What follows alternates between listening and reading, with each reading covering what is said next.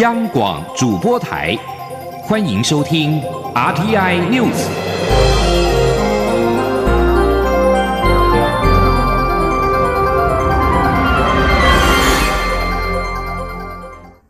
各位好，我是陈怡君，今天是中华民国一百零八年六月二十三号，欢迎收听这节由央广主播台提供给您的 RTI News。现在关心的是长荣航空空服员罢工，今天进入了第四天。行政院高层在昨天晚上表示，行政院处理长荣空服员罢工事件以尽速落幕最为重要，但是没有讨论罢工预告期修法一事，并透露促成劳资双方重回谈判桌指日可待。行政院发言人 Glass Udaka 表示。是否明定罢工预告期？目前相关部会各有不同的意见，执政党团的立委意见也不一。行政院不会预设立场，将会请相关部会广征民意在意。至于劳动部长许明春，在昨天晚间准备了宵夜，到长荣航空运能大楼外关心罢工的空服员，并且也向空服员们温情喊话，期盼劳资双方能够重返谈判桌，让罢工尽快的落幕。桃园地区昨天晚上降下大雨，许明春带着两百份的包子、馒头、雨衣还有饮料等物资，前往长荣航空的运航大楼外，向参与罢工的空服员寒暄致意。许明春说：“罢工是不得已的决定，也是辛苦的事，是为了掏空空职空服员的权利、空服员的劳动条件与飞行安全而行使合法权利。”但是他认为罢工只是手段，并非目的。希望劳资双方能够尽快的回到谈判桌，化解双方歧见，寻求共识。有会员趁机向许明春反映，担心他们参与罢工行动之后会遭到长荣航空的秋后算账。许明春对此则没有回答。而受到罢工的影响，长荣航空今天将会再取消一百一十三航班，影响两万四千多人。长荣昨天晚上也再宣布，从二十四号到二十八号会再取消五百三十二个航班，影响人数预计会超过十万人。长荣航空也宣布暂停二十九号之前的新定位。并且启动二十四小时轮班制，所有员工全力动员，妥善安排取消航班的定位旅客行程。长荣航空表示，会尽最大努力协助旅客安排机位，或者是迁转到其他的航空公司，将影响的程度降到最低。出访中美洲友邦的交通部长林佳龙也因为处理长荣航空罢工事件而紧急返台。他在昨天表示，这次的争议并不是大到不能够解决。在工会所提出的八点诉求当中，除了劳工董事及竞搭便车条款之外，其余六点双方都有交集。因此，他呼吁劳资彼此都要换位思考，存异求同，才能够解决争议。他也提到，对于罢工预告期的法令制度，未来应该修订的更加明确。记者陈国维的报道。在中美洲贝里斯出访的交通部长林佳龙，二十二号清晨返抵国门，并在早上亲自主持长隆空服员罢工第四次应变会议。他会后接受媒体访问时表示，他在出访前就召开第一次应变会议，当时已针对罢工会发生在他出访前、出访开始时或出访结束前等三个时间点，制定三种应变计划。所以现在罢工的后续发展几乎都符合当时的沙盘推演。桃园机场的整体秩序也良好。没有发生太多冲突。他也指出，长荣已经停止接受二十九号前的班机定位，所以在此之前，长荣每天至少能维持四成的基本运能。林佳龙强调，针对工会所提出的八点诉求，其实有六点劳资双方都有交集。那劳工董事，好这样的一个议题，确实好对一个民营的公司在台湾是没有这样的啊这个实施好劳工董事，也于法无据。好，那至于说进搭便车。好，我提供一个参考，就在华航罢工的时候，工会也是很坚持，可最后经过大家的一个折冲，啊，那么呃，这个资方也愿意好给予工会啊，好有一些权益的保障，好，那我觉得都要异地啊而处哈，就回换位思考，那这样才能够拉近距离。林佳龙也提到，外界关心的罢工预告期制度，现在的法令有一定的预告功能，但不够明确化，像是何时开始、何时结束，罢工过程中能不能罢罢停停，这些都不够明确。由于罢工对航空业影响很大，未来应制定更明确的授权期，以及罢工内容可以扩及到哪里，例如劳工董事是否可作为罢工诉求以及法律诉讼的标的，这些都要加以检视。林佳龙说，劳资双方在罢工发动后，一定都会。持续角力，台湾是民主社会，双方用他们适当的方式来表达他们的立场，他都尊重，但还是要呼吁劳资双方本于一体，要能够善待彼此，减少刺激的言行，相关法律诉讼都无助于劳资和谐。中央广播电台记者陈国伟台北采访报道。而台湾太空发展令人振奋的时刻即将到来了。继前年台湾自制的福卫五号发射之后，今年台美合作的气象卫星福卫七号预计将在台湾时间的二十五号中午发射升空。福卫七号对台湾甚至对全球有什么重大的意义？在太空科技当中又扮演什么样的角色呢？继续请听记者杨文军的专题报道。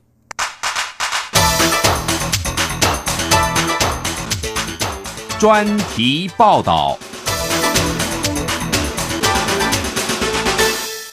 台美合作的气象卫星福卫三号，自二零零六年发射至今，已经超过十三个年头。尽管有太空中最精准的温度计的美誉，但六枚卫星现在只剩一枚还在运作，搜集的资料量下滑。所幸今年六月二十五号，台美合作的气象卫星福卫七号将升空，未来将延续福卫三号的工作，扮演太空中最精准的温度计二点零版，持续提供气象观测。资料给全球。福卫七号计划总主持人朱崇慧指出，福卫七号和福卫三号一样，都是由六枚卫星构成，让观测可同时覆盖地球各区，也都是运用无线电衍星技术，提供及时且完整的三维观测资料。不同的是，福卫三号是由重约六十二公斤的微卫星组成，每颗卫星的轨道都会经过南北极，搜集的资料均匀来自地球各纬度。而福卫七号的卫星每颗重约三百公斤，部署在低倾角的轨道，卫星绕行平面和赤道平面的夹角小，因此能提供密集的中低纬度气象观测资料，将对台湾的气象预报准确度带来更大的帮助。他说。又加上说，当初福三呢，它是一个它的这个眼星点呢，是一个呃全球分布的。那福七的话呢，它是集中在呃南北纬正负五十度之间的这个呃资料，所以它这个呃气象预报准确度，我们预估可以增加呃十一个 percent。另外，福卫三号只能接收美国 GPS 讯号，福卫七号可同时接收包括美国的 GPS 及俄国的 GLONASS 全球导航卫星系统讯号，资料量将大幅增加三到四倍。不过，外界也好奇，两年前台湾不是才将自制的光学遥测卫星福卫五号发射出去，为何福卫七号不是由台湾自制？科技部长陈良基指出，由于福卫七号跟福卫五号同样都是二零零四年台湾太空第二期计划的项目，时间几乎同步进行，所以在人力不足的情况下，福卫七号是由台美合作，加上英国萨里卫星公司协助下才完成。在确定要与国际合作后，二零一零年台美政府签署技术合作协定，双方授权国家太空中心与美国国家海洋及大气总署共同执行福卫七号计划。在分工方面，我方负责系统工程设计及整合、卫星本体发展及卫星操控；美方则负责提供任务筹载、科学筹载、全球地面接收站及发射服务，是台美近年最大合合作计划。国家实验研究院太空中心主任林俊良说：“同时呢，我们福卫七号呢所提供的这个资料，如同福卫三号一样，哈。”我们会提供给全世界各地的在气象观测上面的科学研究呢，跟一些的呃气象的单位作为气象预测来使用。所以说呢，这个资料的提供其实是影响是全世界的层面。所以对于呢我们台湾呢国家呢发展这个科技外交呢，也有它的一个事实上的贡献。不过，福卫七号计划可以说是一波三折。原本福卫七号规划有十二枚任务卫星，加上一枚国家太空中心自主研制的卫星，分两组发射。但后来在完成前六枚卫星后，美方后续的经费迟迟未到位，只好在二零一七年时宣布不执行后面的六枚卫星。而台湾自主研发的猎风者号卫星也跟着延期，所以这次只会发射六枚卫星。这次福卫七号有三个科学任务筹载，包括全球卫星导航系统无线电讯号接收器 （TGRS）、离子速度仪及无线电射频信标仪。TGRS 将搜集大气层中的温度、压力、水汽以及电离层电子浓度的资料。离子速度仪的实地量测资料可以提升 TGRS 的准确度。无线电射频信标仪则可以量测电离层闪烁，得到电离层异常区的分布情形。也就是说，福七除了增强气象预报的准确度外，还能用来进行先进太空天气科学实验。目前和美国国家大气中心合作发展太空天气预报模式的成功大学林建宏教授指出，在福卫三号发射之前，国际上只有地面 GPS，两天后才有资料；福三发射后两三个小时就有全世界的资料，但不够快。未来福卫七号每三十分钟就可以提供新的中低纬度电离层观测资料，可大幅提高太空天气预报的可行性。他说。那现在福卫七号的话更厉害，就是三十分钟内就全世界的资料。所以，我们太空的资料跟那个啊天气的资料不太一样，是说太空的资料啊一天大概只有五万笔而已，可是天气的资料一天可能有上千万笔。所以我们应该这样讲说，我们的福卫三号让太空天气预报变成可能，那福卫七号就是让它真的实现。福卫七号发射升空后，预计还要十九个月才能开始提供完整资料。在全球气候变化剧烈的当下，福七对台风、梅雨、豪雨、豪大雨的预报准确度将大幅提升，有效守护全球及台湾的环境安全。而且这些观测资料将免费与其他国家分享，贡献全人类福祉，是台湾科技外交的重要里程碑。中央广播电台记者杨文君台北采访报道。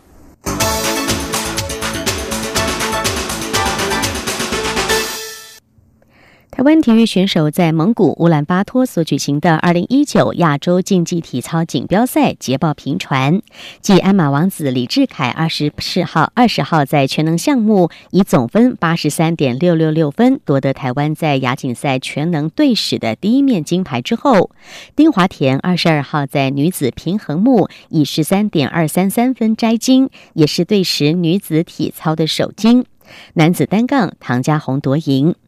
中华队在这次的亚锦赛，靠着李志凯的男子全能以及丁华田的女子平衡木拿下两面金牌，另外还有唐家红的单杠银牌及男子团体铜牌，总共拿下了两金一银一铜，也写下队史的最佳成绩。体操亚锦赛，台湾选手的拼传捷报，蔡英文总统在昨天晚上也在脸书发文表示。二零一七台北市大运，台湾成功的被世界看见。七月更将迎战二零一九拿坡里市大运，政府继续给国家队最大的支持，让台湾运动选手在国际舞台上发光发热。总统写道：这几年来，台湾选手不断在国际赛事上有亮眼的表现，政府也投入了更多资源，做选手们最坚实的后盾。总统说，像是行政院核定的第三期国家运动园区整体新设与人才培育计划，就要投入新台币六十三亿元，为选手们打造更为优质的训练设施跟场地，让大家可以更稳定的备战国际赛事。继续来关心中国大陆四川的地震消息。根据新华社的报道，在二十二号晚间的。二十二点二十九分，中国大陆四川宜宾市珙县发生规模五点四的地震，地震深度只有十公里。目前发现七个人受伤。新华社发自成都的报道说，珙县宣传部表示，这次地震的震央在珙泉镇鱼池村的附近。珙泉镇是珙县的老县城，人口有五万多人，老旧房屋居多，先前在长宁地震当中受损较为严重。另外，法新社则是指出，中国西南部四川省二十二号深夜发生了规模五点三的浅层地震。相同地区不到一周之前发生了较大规模的地震，造成十三人死亡和两百人受伤。稍后，请您继续的收听新闻。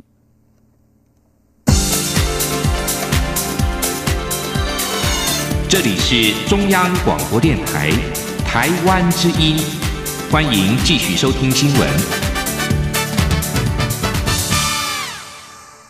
欢迎回到新闻现场，我是陈怡君。来关心政治方面的消息。民进党昨天在桃园举办民主新助力我们在一起新著名团体干部培力营，蔡英文总统也出席开幕式。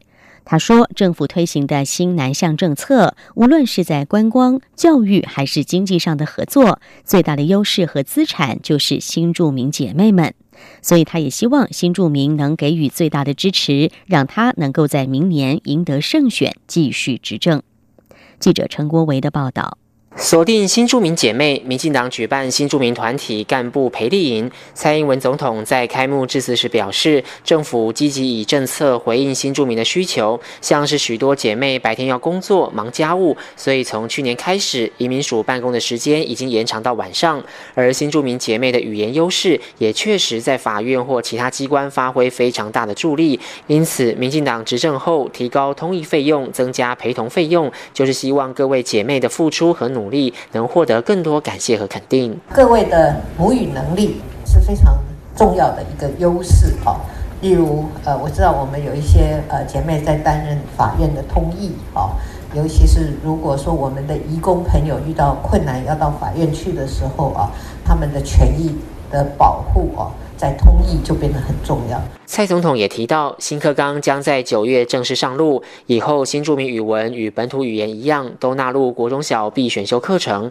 他相信，只有让孩子真正了解、学习母亲国家的文化，台湾才会变成真正丰富且多元的地方。蔡总统请在场的新著名姐妹加入他的 Line，他表示，政府将会用最活泼、清楚的方式说明最新的政策，让大家更了解政府在做什么。他也请大。大家参与或体验台湾的选举，这不但可以更融入台湾社会，而且更有能力保障自身权益。他也强调，民进党是可以为新住民做最多事情的政党和执政团队。他经常说“一加一大于二”，但没有一个一是最大的，也没有一个一是最小的，每个一都是一样，可是加起来就是会大于二。各位姐妹都是他的一，期盼大家帮助他凝结更多社会力量。新住民国策顾问胡清贤则在现场致。赠蔡总统新著名姐妹亲手编织的越南粽子手工艺品，祝福他能顺利连任。中央广播电台记者陈国伟采访报道。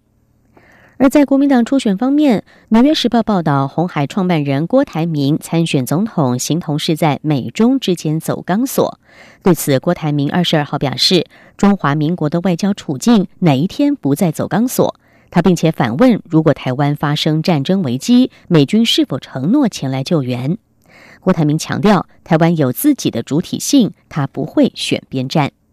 记者刘品希的报道。国民党总统初选民调将于七月八号展开，各参选人卯足全力拼选战。高雄市长韩国瑜二十二号晚间出席支持者在台中举办的造势大会，积极拉抬近来下滑的声量与支持度。二十二号下午，现场便已经挤满上万名支持群众，不少韩粉前一晚就夜宿会场，也有许多夜市摊商前一晚就早早进驻，抢攻人潮商机。红海创办人郭台铭拼经济的脚步则没有停过。二十二号下午出席一场经济创新论坛。纽约时报报道，美国逐渐将台湾当作制衡中国的力量。对于曾经将绝大多数投资放在中国的郭台铭来说，参选总统形同在美中之间走钢索。如何在美中之间求取平衡，将是一大考验。对此，郭台铭出席论坛前受访表示：“从他出生那天开始，中华民国的处境天天都在走钢索。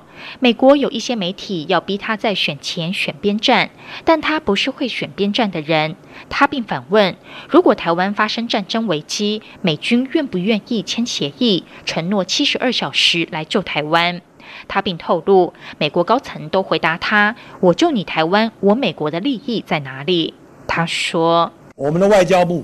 你告诉我哪一天不再走钢索？所以这是一个美国有一些媒体要逼我在选举之前抛出我的主张，要选边。那我我是一个认为我不会选边的人，我会证明台湾的主体性，中华民国存在的事实。郭台铭强调，他不是在走钢索，而是在走一条康庄和平、共创经济繁荣的大道。台湾不走钢索，最好的方法就是他提出的政策主张：台湾获利，美国达标，中国转型成功。新北市前市长朱立伦则是持续勤走基层、厚植实力。朱立伦二十二号上午出席一场妇女活动。对于韩国瑜与郭台铭近来都积极拉拢退出初选的立委王金平，朱立伦说，在七月十五号初选民调出炉前，他不会与任何候选人私下见面，也不会私下结盟。等到民调结果一公布，全党就要立刻团结在一起。至于是否觉得郭韩两人私下动作太多？朱立伦表示，这是大家的选择，但他呼吁绝对不要赢了初选，输了大选。国民党的对手是蔡英文总统。央广记者刘品熙的采访报道。莫拉克台风今年将届满十周年了，当时在短短三天内，就在南台湾降下了两千七百毫米的惊人雨量，也让台湾第三大高山公路南横饱受重创，迄今仍然没有办法恢复通行。交通部在最近终于释出了喜讯，南横梅山口到天池路段，渴望在明年初有条件通车；天池到向阳，则期望能够在二零二一年底有条件的开放通行。记者吴丽君的报道。台湾著名的南部横贯公路台二十线与中横、北横并列台湾三大穿越中央山脉的高山公路，西起台南，行经高雄，穿越两千七百多公尺高峰大关山隧道后，向东进入台东县境，全长两百一十二公里。不过，这条一九六八年动工新建的南横公路，却在三十年后先遭九二一大地震伤筋动。动谷，两千零九年又惨遭莫拉克台风带来的超大豪雨强力洗劫，迄今西端一千公尺以上的梅山口到东端向阳路段，将近五十公里的高山路段依旧无法开放通行。不过，就在八月八号莫拉克风灾即将届满十周年前夕，交通部公路总局第三区养护工程处终于传出好消息。梅山口到天池，渴望在半年后有条件通车；天池到向阳，则期望再过两年半可以有条件通行。甲仙公务段段长陈政伟说：“那我是希望我们在明年二三月以前，看能不能在梅山口到天池这个路段能有条件开放通行。那到了第二阶段，我们就希望天池到向阳这个路段。”可以在一百一十年底来做一个有条件开放，但这个时辰有可能还会往后延，但是我们还是必须。要有一些梦想才能往前走，不然在这个地方没有靠一些梦想，可能就撑不太下去。陈政伟出估，届时可以预约方式，每天限定开放一百台小客车上天池，但下午三点前就必须下山净空。此外，在八八风灾当中，成为高雄桃园区以上唯一幸免于难的宝来一桥，则在灾后面临老农溪河床瞬间暴。涨三四十米，进逼桥下冒梁后，将于下个月动工改建，截弯取直，打造一条长三百九十米、基桩深入岩盘下十五米的新桥，总经费新台币五亿六百万元。同样目标二零二一年底完工，让宝来区及桃园区的民众可以摆脱每逢好雨就得封桥的噩梦。中央广播电台记者。吴丽君在南横的采访报道。第二届台湾印度大学校长论坛二十二号在印度举行。台湾由教育部国际及两岸教育司司长毕祖安带领着十五所大学代表前往参加，并且在现场共同见证高等教育国际合作基金会与印度大学协会签署教育合作备忘录，也持续促进两国的高等教育交流。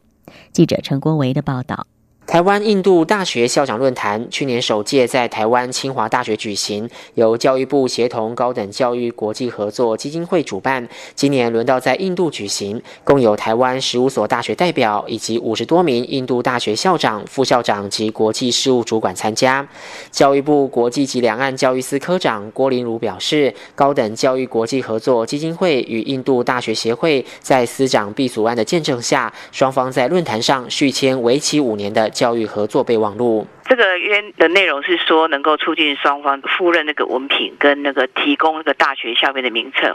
那因为这个约期已经到了哈，所以今年呢就做一个签署。签署这个备忘录的目的，就是希望能够持续加深本来原来的伙伴关系啦。毕祖安在开幕致辞时表示，印度是我国在西南向政策相当重视的国家。这个学年度有两千三百九十八人来台就学，比前一年度成长百分之五十六，主要攻读工程、基础科学及生命科学等领域。台湾也提供印度大学讲师来台攻读硕博士、印度青年来台蹲点计划以及师生交换等多元管道，建立教育交流机会。印度人力资源发展部去年起执行国际学术研究合作。做计划，选定二十八个国家为印度提升高等教育学术研究能量的重要合作对象，台湾名列其中，并由印度国家理工学院瓦朗加尔分校担任与我国交流的对口机构，同时承办这次论坛。国家理工学院瓦朗加尔分校校长拉奥表示，他去年有来台湾参加首届论坛，